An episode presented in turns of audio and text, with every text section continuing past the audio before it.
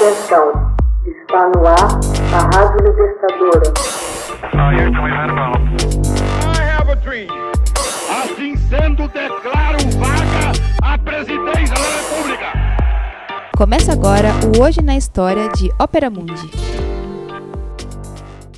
Hoje na História, 2 de março de 1807. O Reino Unido proíbe o comércio de escravos. Em 2 de março de 1807, a Câmara dos Comuns do Reino Unido aprovou a abolição do comércio e do tráfico de escravos entre as colônias britânicas na África e nas Américas. A medida já havia sido aplicada pela Dinamarca três anos antes. Agora, a Inglaterra exortaria as demais nações a renunciar ao tráfico inclusive por meio de força. Não hesitaria em visitar e fiscalizar os navios suspeitos de transportar escravizados, tornando os navios ingleses uma verdadeira patrulha dos mares. Muitos defensores do abolicionismo saudaram a conquista, outros questionaram a decisão por não prever a indenização aos proprietários dos escravizados, inclusive a Igreja Anglicana. Para a maioria, abolir a escravidão era algo aceito como um ato humanitário. Para outros, os fatores econômicos eram a principal razão. O Reino Unido não era o único país envolvido com o tráfico de escravos, nem o único a se beneficiar financeiramente desta prática. Muitos países europeus mantinham-se ativos no comércio e tráfico de escravizados negros, inclusive a França, a Espanha, e Portugal, além de suas respectivas colônias. Mas o Reino Unido era o líder na atividade mercantil. Governantes e mercadores africanos também participavam no suprimento dos escravos.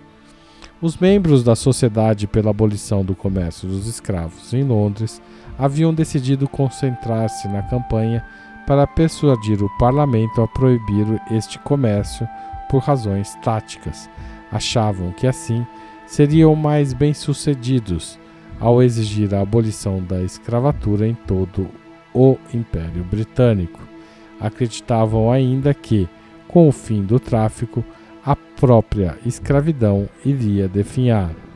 Nos primeiros anos da campanha, os abolicionistas tiveram grande sucesso em obter apoio da opinião pública britânica.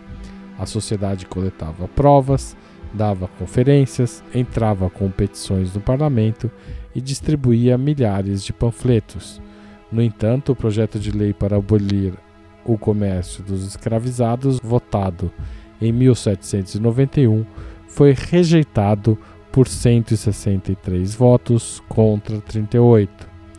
As chances da abolição tornaram-se mais favoráveis quando William Grenville, extremamente simpático à causa, tornou-se primeiro-ministro. No cargo, apresentou o projeto de abolição do comércio de escravos em 2 de janeiro de 1807, na Câmara dos Lordes. A Casa votou a favor da abolição em 5 de fevereiro, por 100 votos a 34, apesar do forte lobby da Companhia das Índias Ocidentais. Finalmente, no dia 2 de março, a Câmara dos Comuns aprovou o projeto de lei por 283 votos contra apenas 16.